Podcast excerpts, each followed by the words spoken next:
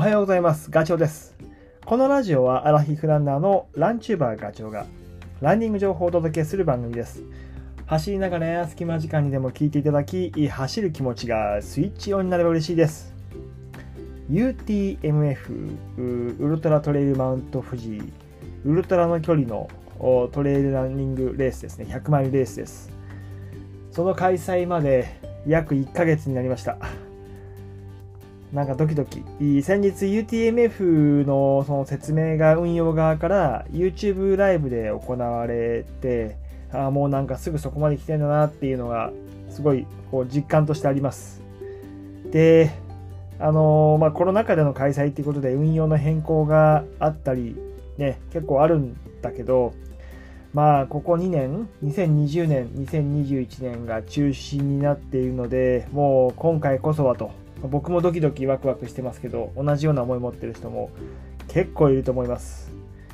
ちなみにね、えー、僕は2018年の大会を走っています。その時はね、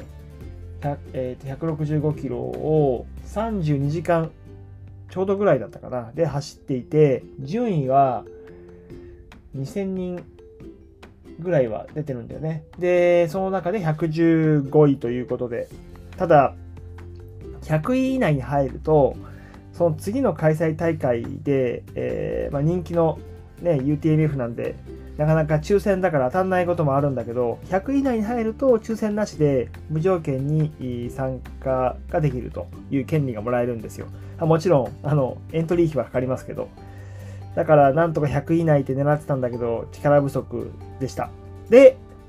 まあ今回はね、なんとか目標としては100位以内。だいたい30時間を切れればそこ行けます。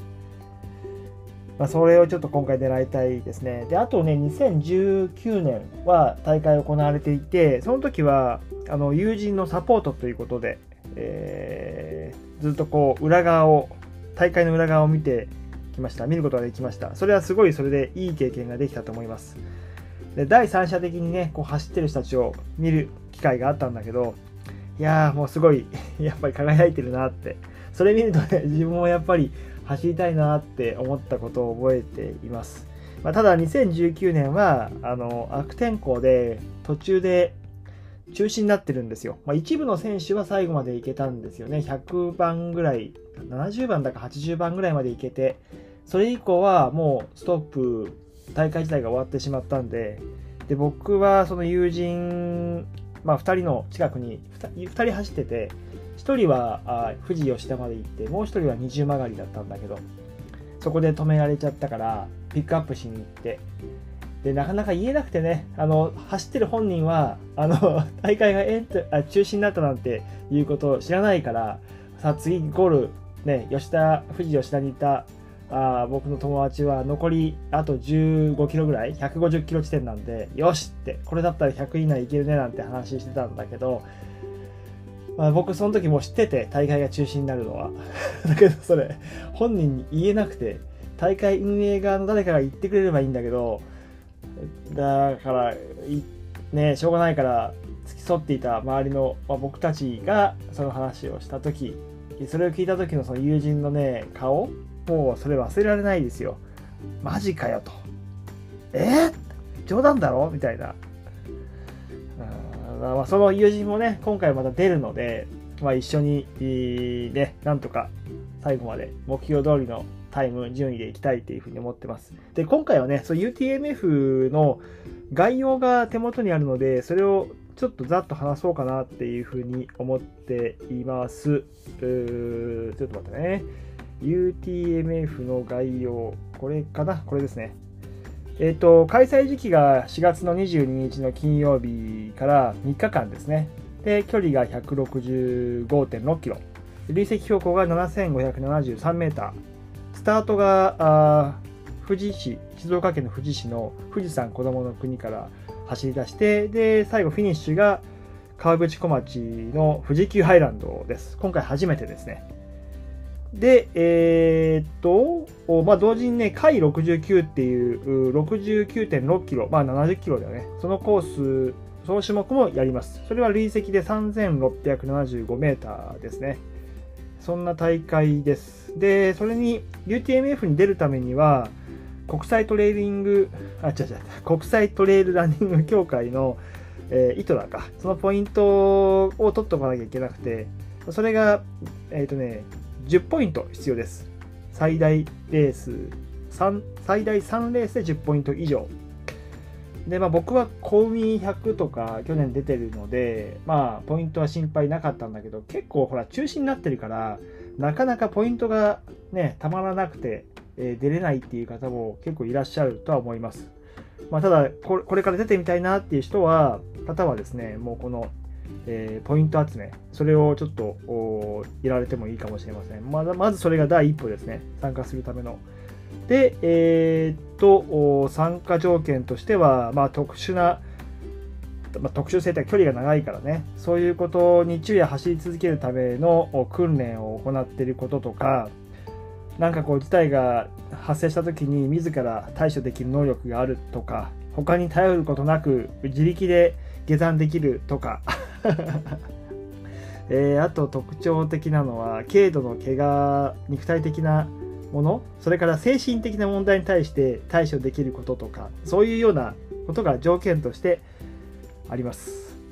で、えー、参加費は4万円だったから年々高くなってんだけど。であとまあエイドステーションは全部でねえー、っと9箇所あります。9箇所。で一部これ変更になっていて前回開催した時は途中の映像100キロ地点あたりで勝山エイドっていうのがあったんだけど今回その勝山エイドがなくなって、まあ、フィニッシュする富士急ハイランドちょっとそこね通過するんですよね。だから途中で富士急ハイランド寄ってまたぐるっと回ってフィニッシュ富士急ハイランド。裏側から裏側どっちが裏側か分かんないけど山の方から降りてきて終わりっていう感じになります。ちょっとここは気持ち的にね富士急ハイランド入っちゃうと あの、えまた走り始めるの？また帰ってこなきゃなんていうふうに思うかもしれないけど。いやちょうどあれです。えっ、ー、と、回69のスタートするところと一緒ってことですよね。えー、それからね、レース中はマーキングがあのコース上にあります。それをこう辿っていくんだけど、だいたい 100m に1個マーキング、ビラビラっていうのが垂れ下がったりとか、矢印が出ているので、それを追っていく感じですね。で、IC チップは、もうこれフルマフルマラソンと同じようなもの。ただ、両足につけます。一つなくなっても多分予備っていうことだと思うんだけど、右と左につけますと。えー、あとは関門時間、制限時間は確かに45時間だったかな。そのぐらいです。44だか45だか。で、ちなみにね、全部早歩きでも行けなくはない。44ってなので、あんまりこう、急いでいく必要がないレースではある。普通大体制限時間って35とか6だと思うんですよね。コウミが36か。コウミ100が。なので、えー、かなり余裕があるレースなので、えー、その辺は落ち着いていくっていうことが結構大事です。それからね、あと服装とかは、あの結構寒いんですよね。4月の22、23、24。で、標高が700メーター以上なんで、えー、東京とか、まあ、大阪とか、市街地でいうと、2月後半から3月頭ぐらいの温度なので、その辺ちょっと十分に防寒具は持っていかなきゃいけないです。で、あとは筆記品これも、まあ、ちょっとまた次回、時間があもうあれだから、あの次回にしようと思いますけど、筆記品もね、結構それなりに持ってなきゃいけないのと、あとね、UTMF は途中で筆記品持ってるかの装備チェックがあります。どこでやるかはわからない。えー、ちなみに僕が出た時には、忍野っていうところで、115キロ地点かな。そこでヘッドライトとレインとあともう1個何かをね、出せって言われて、で、見せた記憶があります。ヘッドライト2個持ってなきゃいけないから、1個だけじゃダメなんですよね。で、そこで引っかかった人も多分いるんじゃないかなと思います。まあ、そんなこともあったりとか まあ、楽しい大会です。あと1ヶ月、なんとかね、えー、うまい具合にレースが運べるように準備をしていこうというふうに思います。またこの話はね、えー、続きやっていこうと思います。それではまた次回の放送でお会いしましょう。ガチョウでした。バイバイ。